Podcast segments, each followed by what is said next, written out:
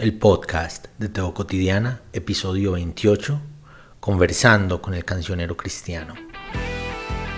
Existimos en un mundo caótico, lleno de odios, miedos y angustias.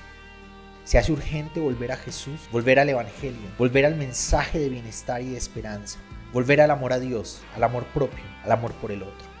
Teo Cotidiana. Qué alegría poder contar con el cancionero.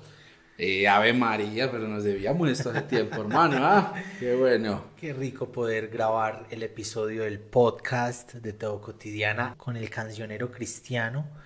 Cancionero es una de las, una de las inspiraciones del por qué al fin Teo Cotidiana está haciendo podcast. Yo le empecé a contar al cancionero hace como un año y tanto que quería empezar a hacer podcasts y como dos semanas después empezó él con el primer episodio y un año y tanto después yo empecé con el mío.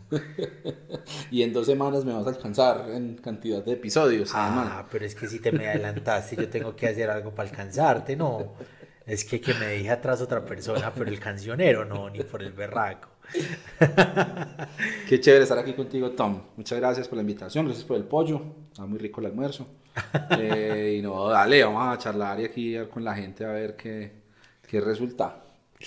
Cancionero, yo creo que yo te conozco, somos amigos, hemos conversado un montón de cosas, he ido a tu casa, has venido a mi casa, te has comido las galletas que son de mi esposa. Y yo no sé mucho de tu historia, cancionero. Vos quién sos, de dónde saliste, cómo ha sido tu paso por la vida. Por esta, a, mí no me gusta hablar mucho de cristianismo, me gusta mucho más hablar de el evangelio, cómo ha sido tu historia en todo este transcurso de experienciar el evangelio, cancionero. Mira, Tom, quiero empezar aclarando una cosa que ha sido materia de discusión en las redes sociales y es que mi nombre no es cancionero. Yo creo que esa aclaración es importante. Esa aclaración es importante.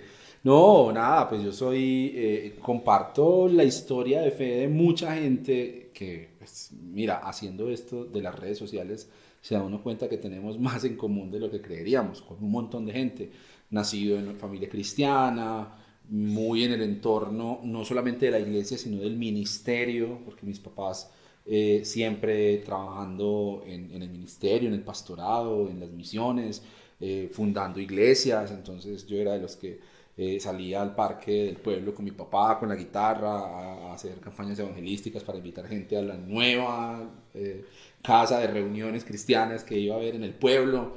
Entonces eso fue mucho de mi experiencia de vida hasta los 31 años, 30, 31 años. Eh, y claro, uno va haciendo su propio camino, ¿no? Desde, desde niño en la iglesia, hijo de pastores, pues entonces ya como que vos traes ese, esa alcurnia, ¿no? Ese pedigrí, entonces ya empiezan a verte predicando desde los cinco, ay, tan lindo el niño, que era un niño predicador, era el niño predicador, era el niño predicador. Algunos científicos, eh, bueno, eh, y y, y, desde, entonces tocando la guitarra, entonces te invitan a los campamentos y pues hacen las excepciones del caso porque era para mayores de 15 años, a mí me invitaron desde los 13 porque yo era el que llevaba la guitarra, entonces hermanos, hagan la excepción, entonces siempre como muy, muy adelantado, ¿no? Eh, y, y, muy rápidamente pues uno escala posiciones en la estructura eclesial y cuando menos pensó, yo antes de los 30 años ya era pues líder en la iglesia y y enseñaba Biblia pues por todos lados, me invitaban a eventos y a clases especiales del Instituto Bíblico y un montón de cosas, pues eh, así. Esa es la historia, muy trepidante, muy de ah, actividades por aquí, actividades por allá, con, sus, con, con, el bache típico de la adolescencia, ¿no? De la rebeldía de la adolescencia. Pero, ¿Cuáles fueron esas rebeldías, cancionero? Bueno, porque yo me fui a vivir solo a los 16 años, me fui, mis papás vivían en un pueblo que se llama Anserma Caldas, a un a unas cuantas, eh, a unos cuantos kilómetros de Manizales, que está en el eje cafetero en Colombia, y yo me fui a estudiar a Manizales, a la universidad. Entonces, esa temporada justo antes, ya venía yo como en, el último grado del colegio, como eh, curioseando, curioseando las fiestas, curioseando los amigos. Claro, porque uno se crece en un ambiente todo represivo, en el que bailar es malo, tomar cerveza es malo, escuchar música mundana es malo. Entonces yo quería hacer todo eso, todo lo que era malo, yo lo quería hacer para ver qué tan malo era. Y te diste cuenta que era muy bueno. Era muy bueno, muy bueno. Fue un tiempo de mucha bendición. No, pues claro, uno, uno va descubriendo el mundo, hermano, porque es que eh, vos creces en una burbujita en la que todos son versículos, todo es actividades en la iglesia, eh, hay un ellos y un nosotros. Y nosotros, pues gracias a Dios, nosotros estamos acá. ¿sí? Ah, pero claro, la adolescencia es una etapa de rebeldía y, y, hubo, hubo, esa rebeldía. Entonces cuando yo me fui a vivir solo, no, mejor dicho, eso fue pues la, la libertad total, el acabose, pues uno viviendo solo y, y sin cinco centavos en el bolsillo, pero, pero solo. Entonces, sí, claro, ese bachecito de un par de años, mientras uno ya dice como, no, tampoco, pues, o sea... Y el moscatel no valía tanto igual. El moscatel era barato, claro, ¿no? Y yo tenía amigos de ingeniería química que hacían destilado ah, de alcohol al 65%, entonces eso rendía, rendía bastante. Eh, entonces, sí, sí, sí, o sea, eso es lo típico. Entonces, creo que 8 de 10 personas que, que andan por ahí en redes hoy cuestionando su fe viene mucho como de ese común denominador, de un ambiente muy represivo, de un ambiente muy cerrado, de un ambiente muy conservador, y cuando uno se encuentra con la libertad, pues no sabe qué hacer con tanta libertad, entonces, bueno, vienen los cuestionamientos, algunos que ya no vuelven nunca más a la iglesia, para otros eso fue como también una experiencia de conversión que creo yo que uno necesita, porque uno cuando cuando uno es un niño que nació y creció en la iglesia, pues uno no tiene como esa historia de el Señor me transformó, esta era mi vida sin Cristo y ahora no, pues yo como que necesitaba una historia de conversión, así fuera conversión de descarriado, pero conversión al fin y al cabo, ¿no? Entonces creo que también por eso eso jugó ahí en, en, en, contra. Y ya, llego yo a los 30, 31 años, eh, en, ese ritmo tan, tan, tan, bueno, tan lleno de activismo, de muchas cosas por hacer, de muchas capacidades todas volcadas hacia extender el reino de Dios, ¿no? hacer crecer la iglesia, el cuerpo de Cristo, la música, escribir, hablar en público, enseñar, discipular, eh, organizar eventos, logística, todo. Eh, y llega un momento de ruptura en mi vida muy fuerte, un evento personal muy fuerte en mi vida en el que me encuentro con una desilusión, una decepción absoluta de lo que significa la comunidad y el amor de la comunidad para vos, para ayudarte a sanar cuando en un momento de tu vida necesitas que alguien te levante, que te, te, acompañe en un proceso de sanar, de reconstruir. y ese fue el momento crítico en mi vida en el que varios años ya llevaba yo cuestionando asuntos doctrinales, asuntos teológicos, porque claro, uno lee, uno se expone a ciertas eh, corrientes que no son las autorizadas por, por, la denominación.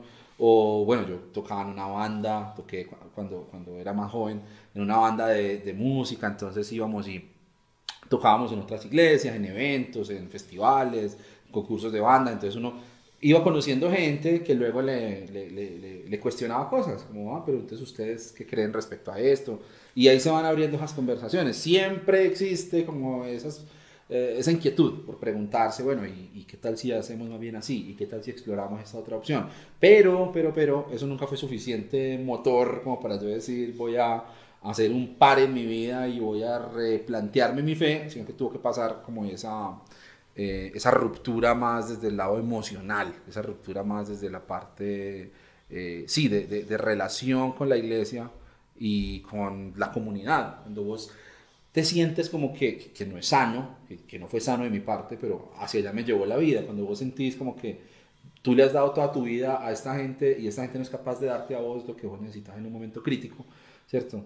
Eh, pues, es un pensamiento muy egoísta, pero en ese momento fue el pensamiento con el que yo me había enfrentado y ahí fue donde ya empezó la segunda parte de la historia del cancionero. Es que, es que como que yo, yo, yo no creo que sea egoísta, Abner.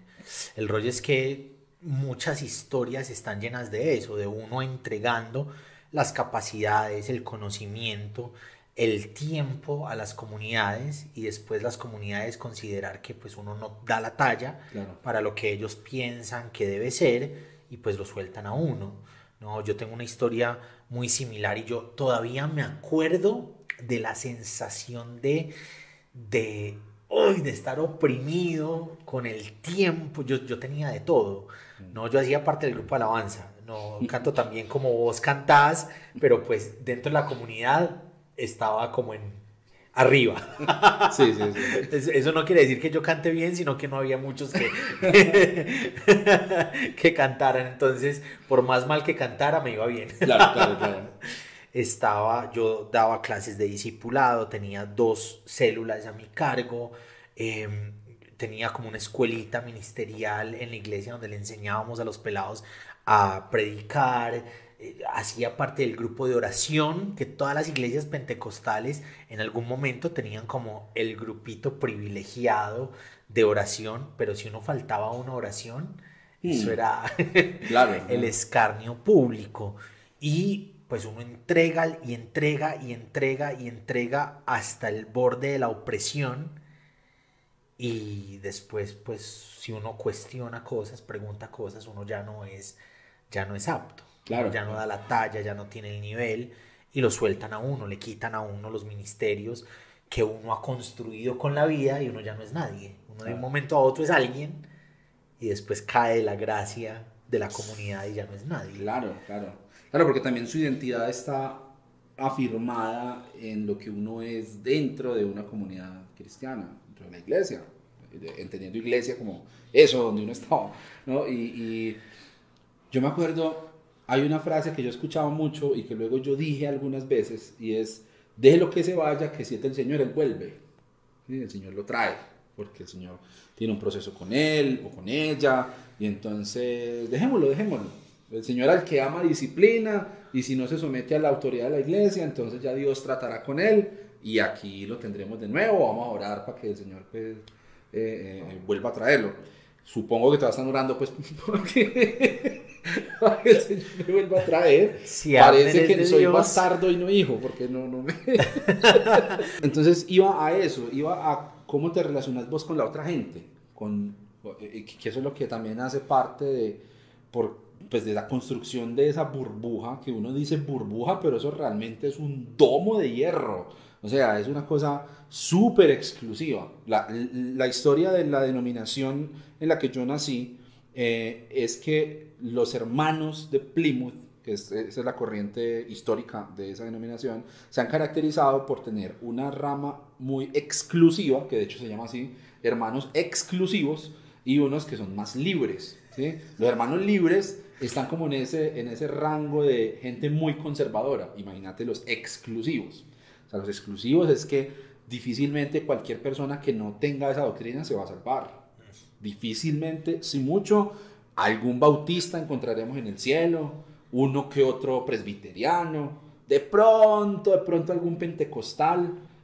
Católicos, olvídate, jamás. O sea, de- de- ese- esa, esa- esa visión, a mí, a mí me tocó enfrentar reuniones de ancianos para ser reprendido porque iba a actividades de otras iglesias. No reuniones de iglesias, sino, qué sé yo, un concierto.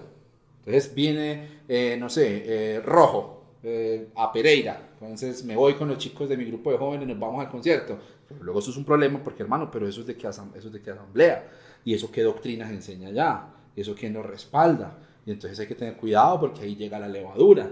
Entonces empiezan a introducirse cosas del mundo y las modas de otras iglesias aquí eh, entre nosotros y nosotros estamos llamados a salir fuera del campamento. O sea, es una mentalidad en la que entre vos más lejos estés de todo lo que es normal, más consagrado estás a Dios. ¿sí? Entre más raro parezcas, más santo eres. ¿sí? Y, y- y, bueno, es- ahí es una... Ahí sí ha habido una ruptura completa con esa mentalidad, porque es exclusividad, casi que ni hablemos de la gente del mundo, estamos hablando de otros cristianos, ¿sí? para usar la terminología pues, que, se, que se usa en esos ambientes. La gente del mundo, no, hermano, o sea, eso, nada, eso, esa gente hoy la sufre, oremos, oremos, oremos por ellos, porque el Señor los, los alcance, los salve. Eh, entonces sí, pues sí, sí. ya con eso que te estoy contando y vos ves lo que está pasando en mis redes sociales y las conversaciones a las que estoy invitando a la gente, creo que ahí puedes más o menos con esas coordenadas ver la diferencia. Pero ese es el Abner hace unos años, el Abner hoy. Para vos hoy, ¿qué es mundo? Para vos hoy, ¿qué es ser cristiano? Para vos hoy, ¿qué es ah, estar con Dios y vivir el Evangelio, ¿no? Porque de alguna manera eso que le enseñaron a uno es y punto. Y es para siempre. Entonces uno, por lo menos en una parte del proceso, en una parte de la transición, uno está perdido como un berraco. Uno no sabe qué es nada, ¿cierto? Entonces, hoy, para vos, ¿qué es seguir a Jesús o cuáles son las características? Ya no es alejarse de la gente de otras denominaciones y alejarse de la gente que no es parte de la mentalidad cristiana. ¿Qué es entonces eso hoy? Es todo lo contrario, es acercarme a la gente. Es entender, mi, mi, lema de vida espiritual hoy está basado en, la, en el concepto de la gracia de Dios como algo multiforme, ¿no? una gracia de muchas formas, una gracia que no es así una lineacita o un cuadradito o cinco circulitos, sino que es una eh, eh, es, es indescriptible, ¿sí? O sea, no podemos retenerlo en nuestras doctrinas ni nuestras teologías. Eh, yo siempre tenido una curiosidad grande por el saber y por el saber de Dios, ¿no? no tengo estudios teológicos, formales, ni nada de eso. en eso también nos parecemos, pero sí mucha curiosidad en indagar, leer, buscar, conversar, preguntar la mayoría de cosas que yo sé las he aprendido preguntándole a los que sí saben. Y creo que eso es una, una cosa también bien, bien importante que, que, que, ha marcado mucho mi vida. Pero hoy, hoy, hoy, ¿cómo entiendo yo eh, mi caminar con Dios y mi, mi espiritualidad, mi relación con, con, Jesús? A partir de eso, a partir del el supuesto eh, de que Dios está haciendo algo ahí, en esa otra persona. ¿sí? Así esta persona no esté de acuerdo con mi, eh, mis conclusiones, con mi doctrina, con mi historia, así eh, eh, lo que sea. Cualquier pero que mi cabeza pueda poner no es un pero para la gracia de Dios. Dios está haciendo algo ahí, Dios está ahí, es imagen de Dios y yo quiero ver qué es eso que Dios está haciendo ahí. A mí me gusta mucho el texto de la venida del Espíritu Santo porque es una promesa profética y luego viene y ocurre en los hechos, ¿no? Y algunos dicen literalmente como que vino sobre toda carne, quiere decir que vino sobre esos que estaban ahí congregaditos. Estos son los que recibieron el Espíritu Santo de Dios, que la promesa decía que iba a venir sobre toda carne. Yo creo que es universal. Yo creo que en ellos se representó de la manera en que se describe en el texto, pero que esa representación particular era la muestra de algo que Dios estaba haciendo de manera universal ah, en la humanidad. Yo creo que el Espíritu Santo vino sobre toda carne, hombres, mujeres, y que ah, esencialmente en esa obra, en todos existe la verdad de Dios, en todos existe de diferentes maneras, de formas múltiples, de, de, de, maneras multiformes, la gracia divina. Claro, total. Negrito, la música. Contame tu proceso musical. mm, te voy a decir una cosa, Tom. Yo creo que la razón por la que yo sigo siendo cristiano es la música. Yo lo creo. Y para mí, la, la expresión de la, del arte, ¿sí? la capacidad humana de generar belleza, eh, es lo que nos... Eh, es la marca registrada de Dios en nosotros. ¿no? Creo, creo, creo que eso sí, me ha dicho, eso es un dogma de fe para mí. ah, la historia de, ¿no? de, de, Dios haciendo árboles que son buenos para comer y árboles que son bonitos para ver. Es, es una figura muy poderosa que a mí me dice, hay algo de Dios en mi capacidad de apreciar la belleza. Y claro, el arte pues tiene que ver con eso, con la capacidad de, de hacer belleza, sea, con cualquier manifestación artística eh, que uno tenga, si la tiene, ¿no? o simplemente con la capacidad de apreciarlo. Todos tenemos esa, esa, esa capacidad. entonces, para mí la música siempre fue una manera de acercarme a Dios, de expresar, de expresar cosas hacia Dios. Curiosamente, vengo de un grupo cristiano que no, en el que no es tan central el papel de la música. O sea, no hay una, un asunto mm, como tan importante de tener músicos o de, o de tener momentos musicales en la congregación. Lo típico de una reunión de los hermanos era eh, una mesa redonda de sillas en la que están pues todos los hermanos y hermanas que están en comunión, o sea que están con, pues, con uno va pues con, con Dios, bautizados, las mujeres con su mantico en la cabeza, Okay. los hombres son los que van a decir qué va a pasar, vamos a cantar tal himno, vamos a leer tal texto, vamos a orar por esto y esto. Así son los momentos de reuniones. Y entonces, en ese espacio casi nunca había un piano, casi nunca había una guitarra, mayormente porque no había quien lo tocara, porque toda la gente a la que le gustaba la música, pues se aburría y se iba para otras iglesias. Donde era más divertido. Sí, claro, exacto, donde había un, no, había un grupo musical, donde podía, pero imagínate, uno pues queriendo expresarse con la música y, y, es una hora de predicación y un himno al final. Es, es, es muy parecido, eh, eh, perdón, es muy diferente al ambiente al que pronto muchas personas están acostumbradas en el que la música es algo central y de hecho los músicos están allá adelante, arriba, más arriba de todos los que están en, el culto y con un lugar preponderante, somos los, los, adoradores, los levitas, venga, vamos a, abrir la entrada al lugar santísimo. Otro extremo, ¿no? Sí, exactamente. Entonces, entonces no, yo, yo, vengo del extremo solitario y sin, sin mucha música. Pero en mi casa sí escuchaba mucha música, mi papá cantaba muchos himnos, mi abuelo cantaba, mi abuelo materno, mis abuelos maternos que en realidad son mis tíos, pero bueno, esta es otra historia, eh, cantaban mucha música, entonces mi papá tocaba guitarra, mi, mi, abuelo también, se juntaban a tocar, había mucha música alrededor, mi papá todo el tiempo estaba comprando discos, eh, vinilos o cassettes de los hermanos Alvarado, de los voceros de Cristo, de los clarines del Rey, los esposos Londoño, los hermanos Polanco, el dueto de Tan, el trío Asaf, eso es pura música, si ustedes no han escuchado hablar de eso, es porque eso es pura música de cuerda, música típica latinoamericana, o sea, música folclórica. Sí, no era música muy comercial, es música que es muy conocida en ciertos círculos, donde fue muy apreciada, pero lo que tiene en común es que eran gente tocando guitarra y cantando. ¿sí? Ese era, y con ritmos. Yo, yo, reconocí solamente dos de los nombres que hay ahí, del, resto no reconocí ninguno. Bueno, ahí está. ese, es el underground, el underground de la música cristiana. Entonces yo vi, crecí entre esos dos mundos, entre el mundo de los himnos y entre el mundo del, de la música música folclórica latinoamericana, muchos ritmos ecuatorianos, chilenos, argentinos, pasillo, bolero, mariachi, eh, corridos mexicanos, mucha música de Latinoamérica, ejecutada por casi siempre dos guitarristas, uno que hace los punteos, otro que hace el acompañamiento y las dos voces, ¿sí? o algunas variaciones. Pues. Esa fue la música que a mí me rodeó.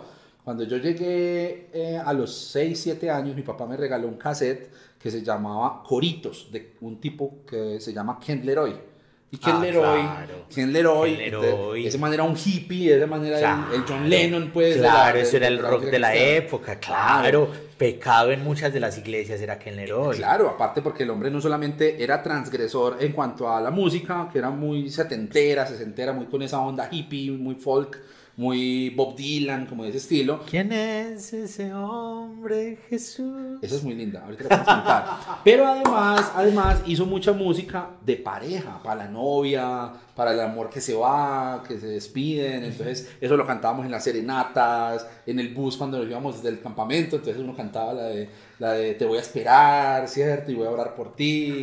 a tu lado me quiero quedar. a tu lado quiero quedar. No, no la conozco. Sonreír. todo eso era sí, sí. Ese cassette puntualmente de Coritos era un cassette en el que él solamente tocaba con una guitarra coros corticos.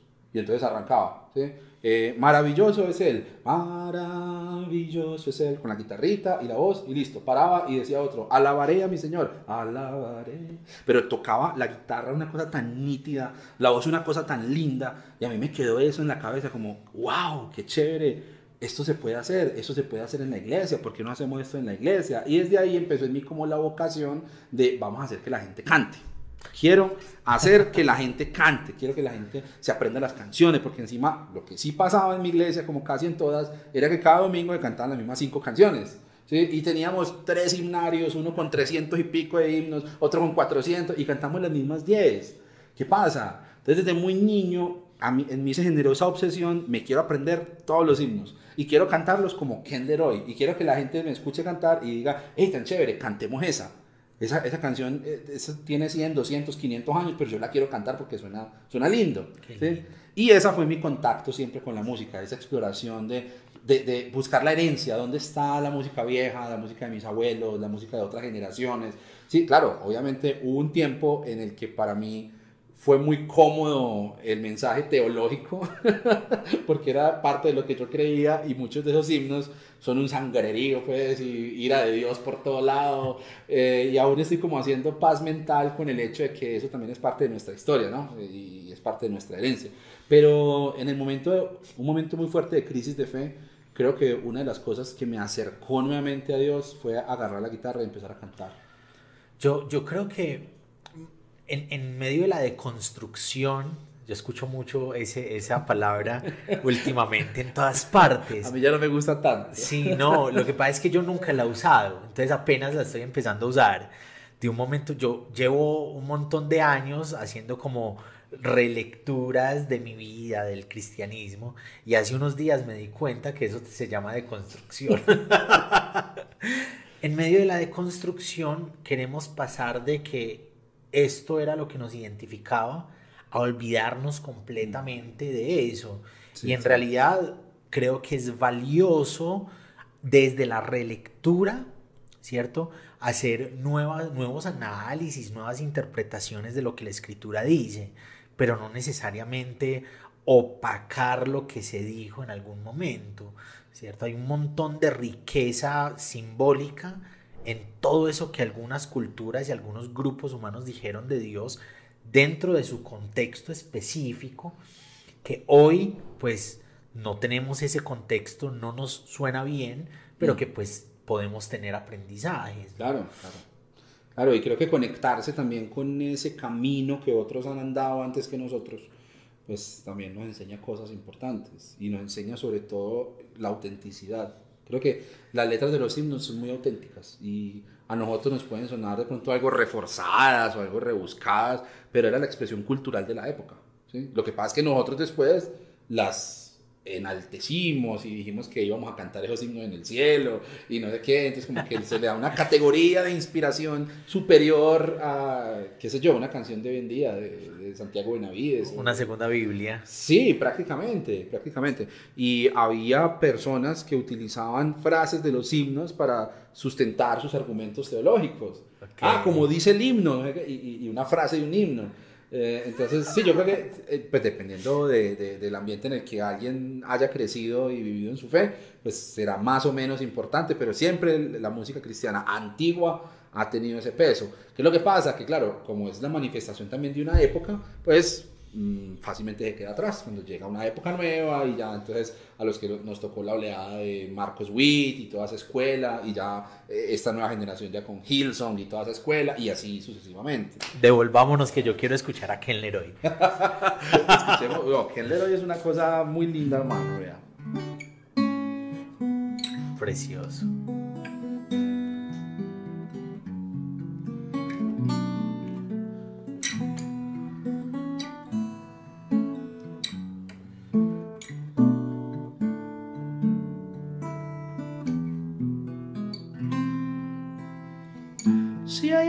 Que piensa si hay alguien aún.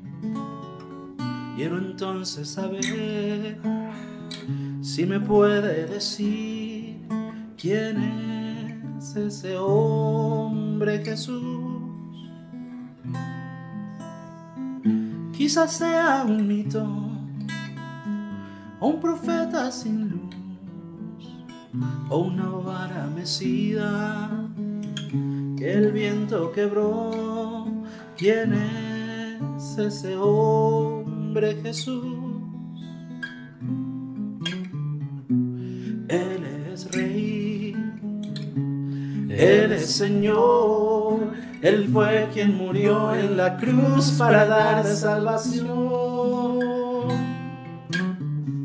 Si vienes a Él, si crees en Él, sabrán por tu vida quién es en tu vida Jesús. precioso. Precioso, precioso. Ese era Ken Leroy. Ah. Cosa bellísima. No, hermoso. Mm. Aún tengo los cassettes y por ahí, bueno, por ahí están.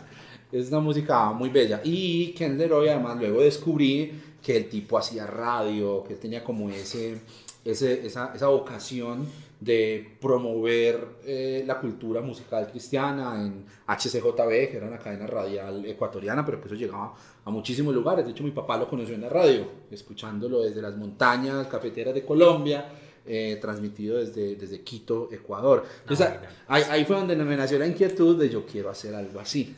Quiero que cantar con una guitarrita, cantando himnos y que la gente escuche y diga que eso tan lindo. Eso es lo que yo quería hacer. Hay algo que no quiero que se me pase mientras estoy hablando con vos. Hace unos días grabé un episodio del podcast que hablaba sobre el yugo desigual. Hay una parte del podcast en el que yo estaba hablando como esto es la figura, la imagen. ¿Vos es- escuchaste ese podcast? Eh, sí, pero no me acuerdo del pedazo. en, en ese pedazo estaba pensando en vos. Ah, Estaba pensando en vos y quiero que hablemos un poquito de eso, ¿no? De vos y Aleja y de toda esa carga eh, ideológica alrededor de el, el yugo desigual, porque es que vos venís de una vaina, una comunidad full, full estricta, full ay, conservadora. Y, y te metiste en este rollo en el que eso es la cosa más mala del mundo. ok. Sí, sí, sí, sí. Yo creo, bueno, eh, e- eso también ha determinado mucho, Tom, de lo que yo soy ahora, hermano. O sea, vos sabes que la gente de la que vos te rodeas te hace ser una, una persona u otra. Y a mí, en mi vida, encontrarme a Aleja, Aleja es mi esposa, eh, encontrármela justo en ese momento de, de- el- casi que literalmente el día que yo decidí no vuelvo a la iglesia fue el día que la conocí ¿sí? Eh, en, en- en ese orden ¿sí? Ah, y, y, y luego empezar ese camino con ella que también venía de su propio fundamentalismo del fundamentalismo católico ella venía de una comunidad católica que hay aquí en Medellín es muy fuerte que se llama Lazos de Amor Mariano y tiene pues una espiritualidad muy centrada en la figura de la Virgen María y el rosario y la castidad y ser provida y un montón de discursos que también están en el catolicismo.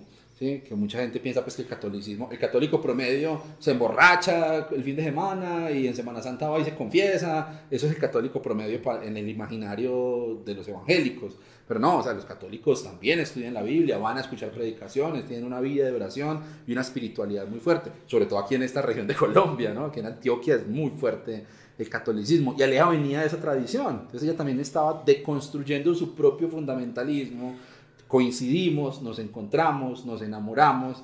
Y eso de que hubiéramos sido un ex evangélico, una ex eh, fundamentalista católica, eh, ha moldeado mucho de mi pensamiento. Y, por ejemplo, esto que yo te digo con esa certeza de, Tom, en cualquier persona Dios está haciendo cosas, lo aprendí primero con ella.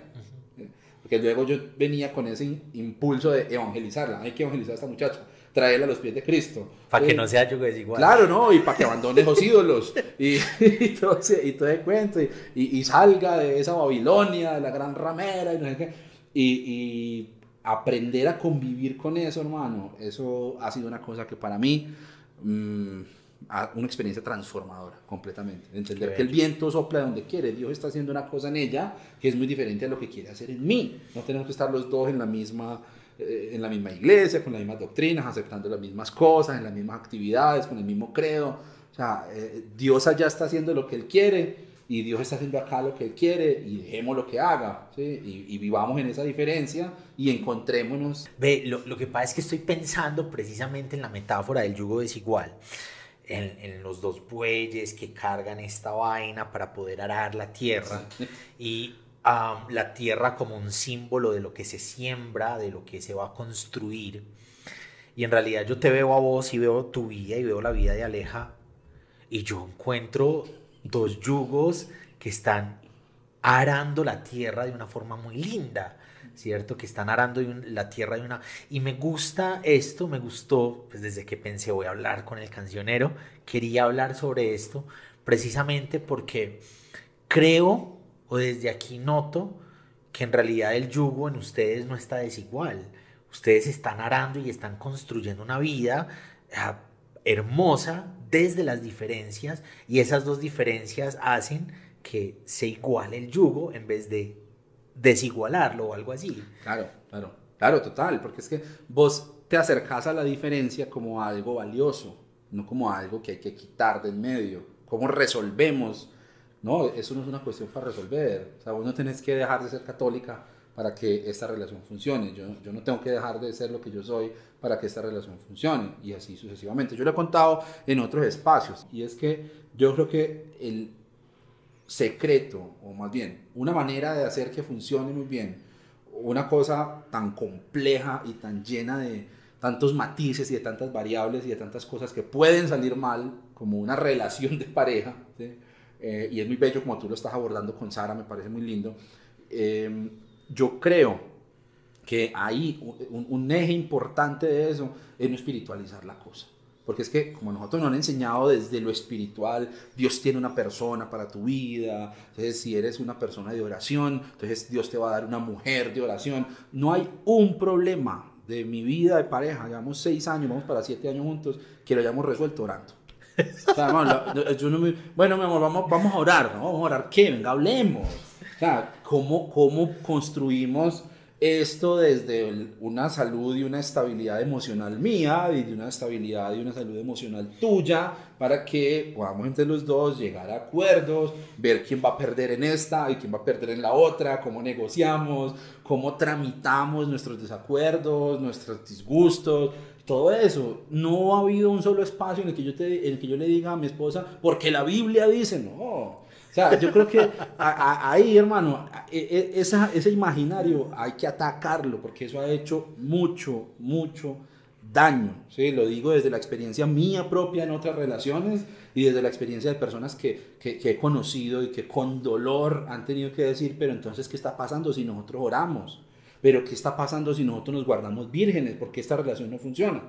¿No? Y todo ese tipo de cosas de, de, de, las que se hablan tanto y en las que se hace tanto énfasis desde, desde muchos círculos evangélicos. Es que ese, ese, rollo de la cultura de la pureza ha sido bien, bien interesante. Yo una vez leía de una muchacha que, que llegó al matrimonio full convencida de que había llegado al paraíso porque se cuidó como le dijeron que se cuidara durante X cantidad de tiempo y llegó a tener un montón de problemas. Tenía esa cultura le dañó la psicología al respecto de su sexo.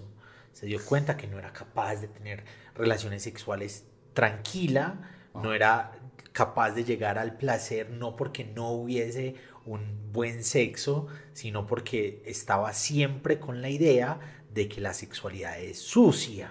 ¿Cierto? Porque básicamente eso es la sexualidad en esa cultura. Ah, no, pero es que eso es solamente antes del matrimonio. Claro, pero uno llega al matrimonio, a mí me ha pasado, ¿cierto? Uno llega al matrimonio con la idea de que el sexo per se es malo, porque eso es lo que te han dicho toda la vida. Sí, sí, sí, es lo que te han dicho toda la vida. Negrito, me, a mí me parece muy linda esa relación con Alejandro. Me parece muy, muy bonito verlos a ustedes. Y quisiera ver eso, o sea, quisiera que lo hablas un poquito sobre eso. ¿Cómo se han construido en medio de las diferencias, ¿cierto? ¿Cómo han logrado casar? Yo soy protestante, ella es católica, tenemos un hijo. ¿Va a ser protestante? ¿Va a ser católico? Ah, ¿Se va a bautizar? ¿No se va a bautizar? ¿Cuáles han sido las conversaciones alrededor de eso?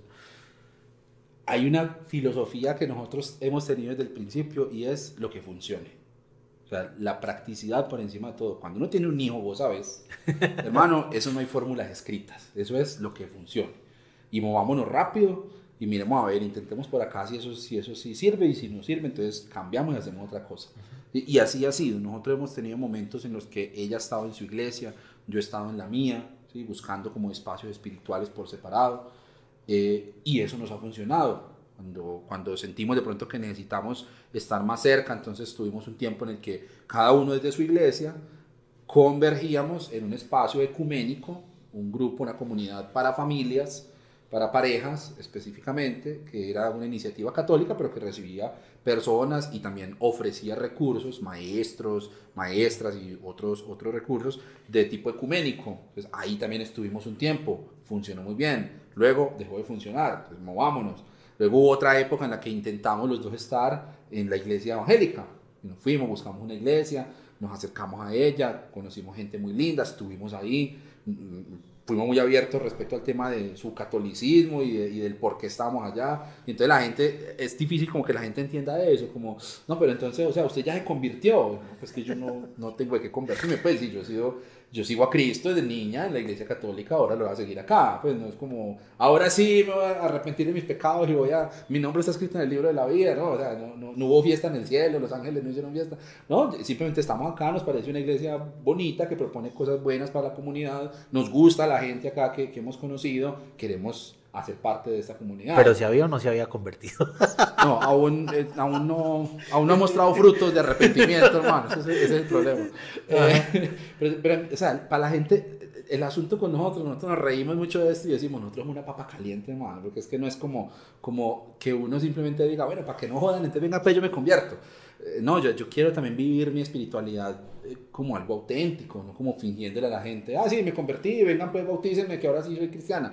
No, o sea, también uno defiende el proceso que uno ha tenido y lo que uno ha vivido, pues lo ha llevado a ser alguien de quien uno se siente orgulloso, no tiene por qué tampoco eh, avergonzarse de sus heridas o del camino que ha transitado de lo que sea.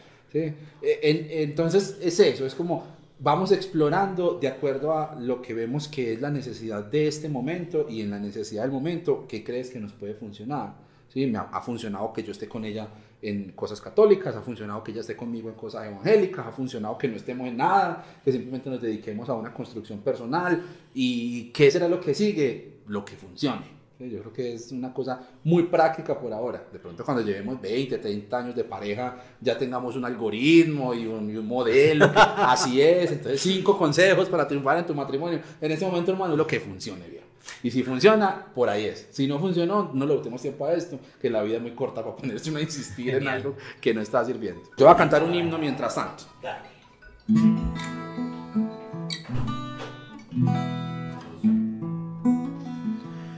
Señor mi Dios, al contemplar los cielos, el firmamento y las estrellas mil, al oír tu voz en los potentes truenos y ver brillar al sol su cenit. Mi corazón entona la canción. Cuán grande es Él, cuán grande es Él. Mi corazón entona la canción. Cuán grande es Él, cuán grande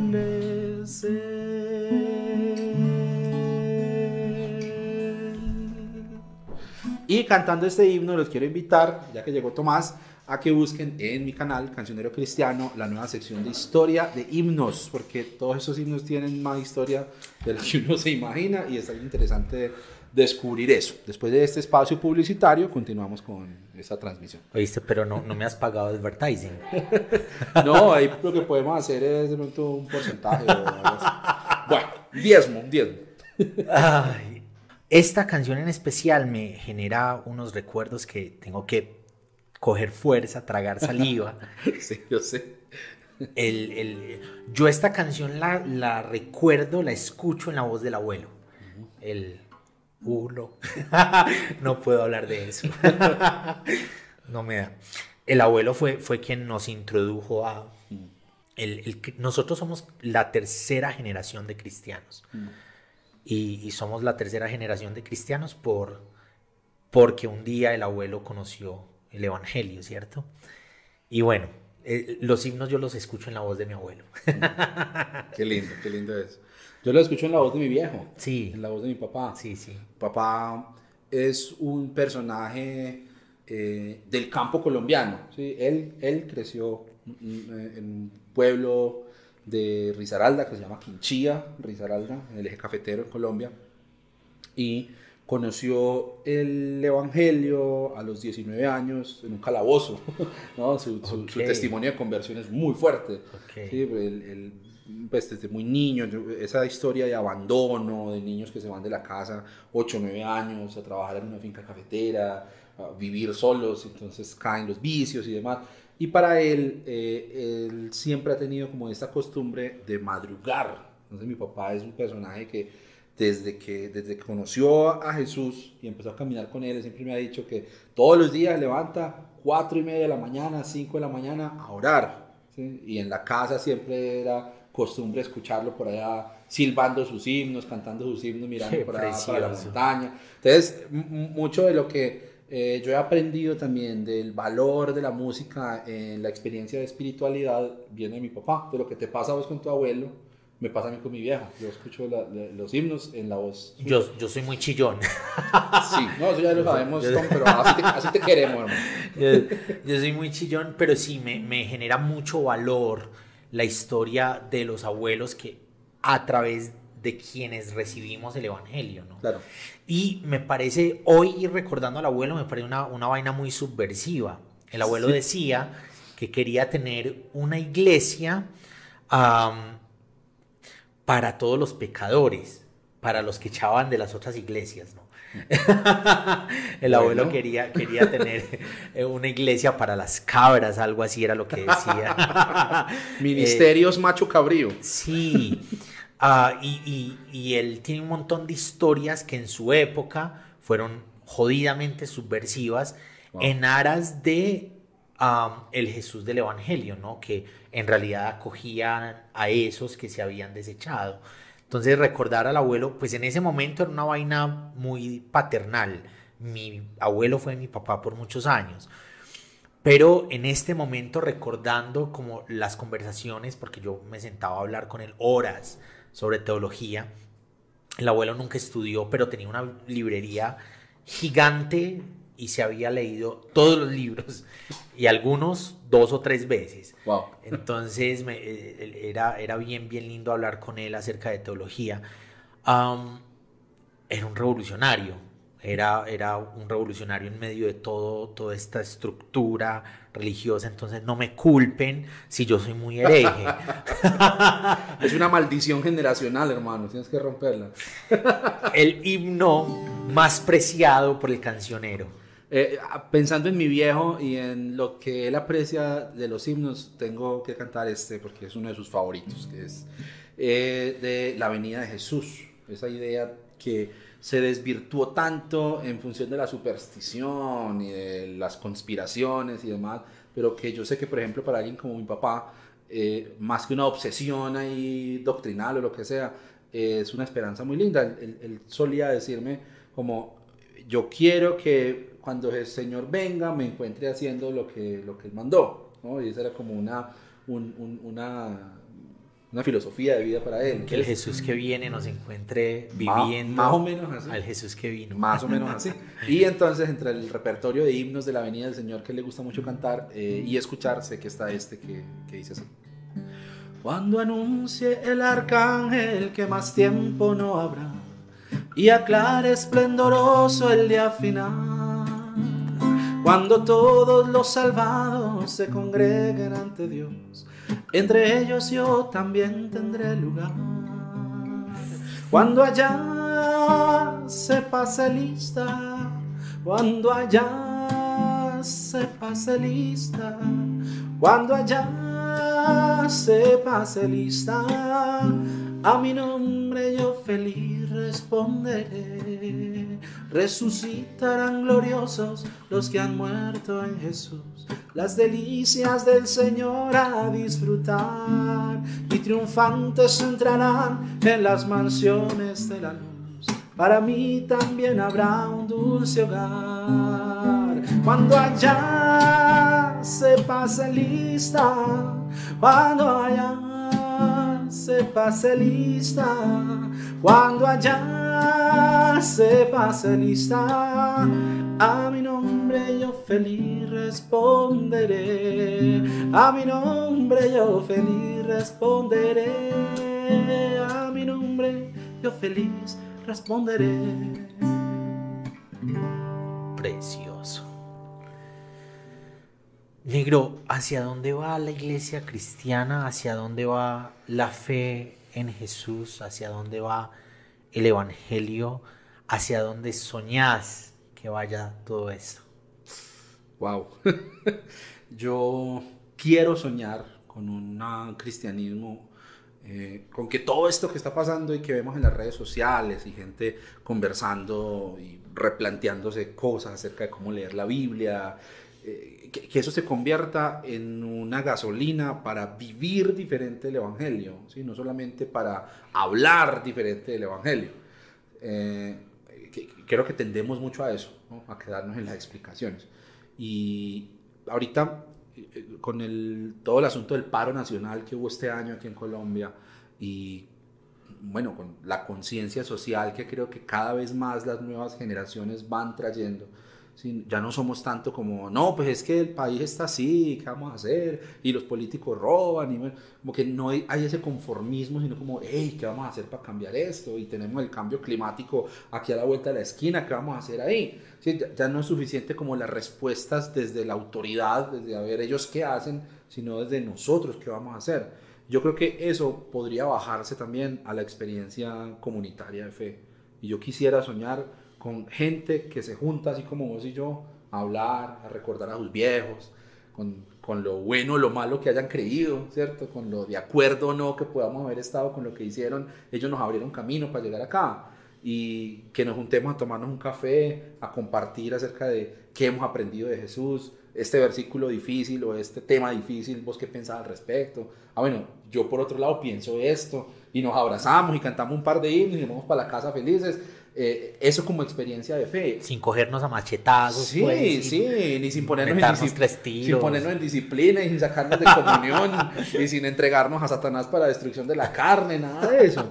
Pero, pero más allá de eso, más allá de la, más allá de, la, de cómo vivamos la espiritualidad, más allá de cómo vivamos esa espiritualidad cuando nos juntamos, también qué impacto vamos a hacer en la sociedad.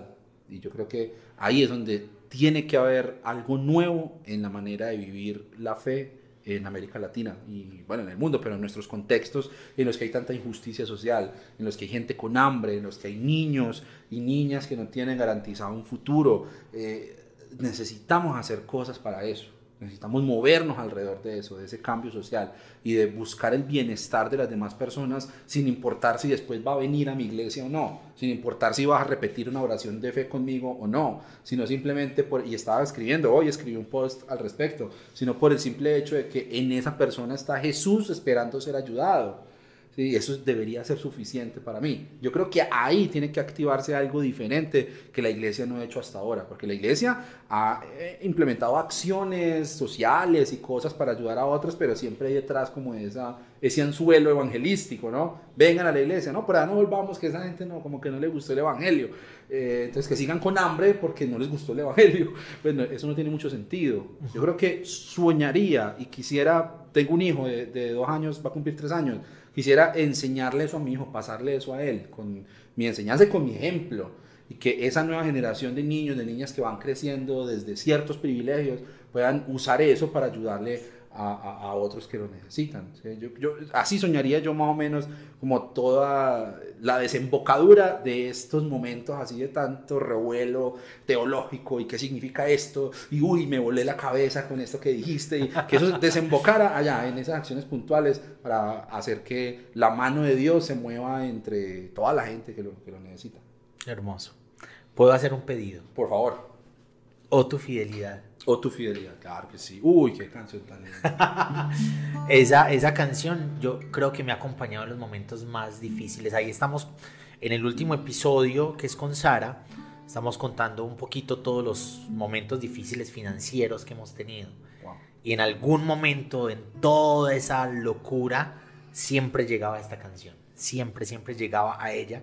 Como con la esperanza de yo sé que esto va yo sé que esto va a estar bien. Yo sé que en algún momento Dios va como a aparecer. Y hoy miramos hacia atrás y si Dios siempre estuvo ahí en medio de lo más difícil, podemos decir, lo notamos. En ese momento era muy difícil, pero desde aquí uno puede decir, "Ah, eso era como Dios aquí en este momentico. Wow. Qué lindo.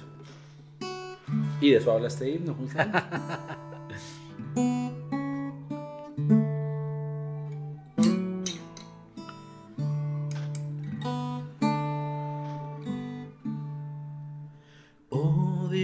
Eterno, tu misericordia y una sombra de duda tendrá tu compasión y bondad nunca faltan y por los siglos el mismo serás. Oh tu fidelidad, oh tu fidelidad, cada momento la veo en mí. Nada me falta, pues todo provees. Grande Señor es tu fidelidad.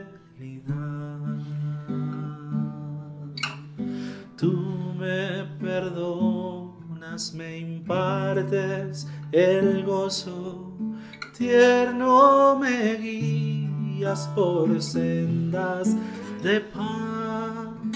Eres mi fuerza, mi fe, mi reposo, y por los siglos mi Padre serás. Oh tu fidelidad, oh tu fidelidad, cada momento la veo en mí. Nada me falta, pues todo provees. Grande Señor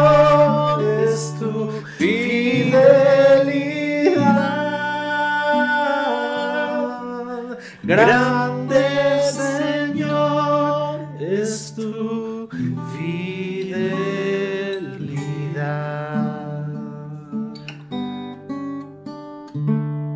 Precioso. Hermoso. Cancionero, gracias, no solamente por hoy, gracias por todo lo que ha significado para Teo Cotidiana.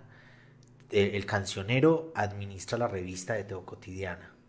Y yo he guardado un montón de silencio muchas veces al respecto de la revista y sin embargo el cancionero está ahí dándole fuerza a la revista todos los días, todas las semanas. Gracias.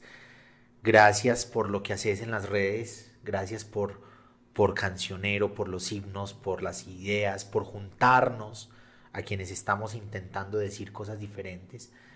Gracias por lo que vos, vos sos y por lo que vos haces, negro. Muchas, muchas gracias. No, hermano, la gratitud es mutua, de corazón, de verdad. Creo que yo encontré tu contenido, encontré lo que vos hacías en un momento muy necesario. Y estoy completamente seguro que lo que vos haces lo necesita así de desesperadamente como lo necesitaba yo en ese momento, lo necesita mucha gente. Entonces, yo sé que llegan momentos de desánimo, gente que molesta, que se ofende por cosas, eh, que quiere cuestionarte y no sé qué. Y, y, bueno, no importa, eso es parte también de, caminar, que piensen diferente a uno, no todos reaccionan como uno quisiera, pero ánimo que, que a una persona, que a dos personas les sirva. Eh, a veces uno se, se, deja llevar por los números, ¿no? Yo quiero que sean 10 mil, que sean 20 mil, eso, eso, es bueno, es necesario. Pero, parce, donde lleguen dos personas más acá, por ejemplo, esto se llena. Entonces, a veces dos personas es mucho más de lo que uno se imagina, ¿no? Entonces, sí, eso, es muy, muy importante, muy necesario todo lo que vos haces. Y bueno, gracias por la invitación.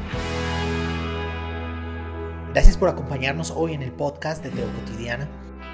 Te espero para que reflexionemos juntos en el nuevo episodio.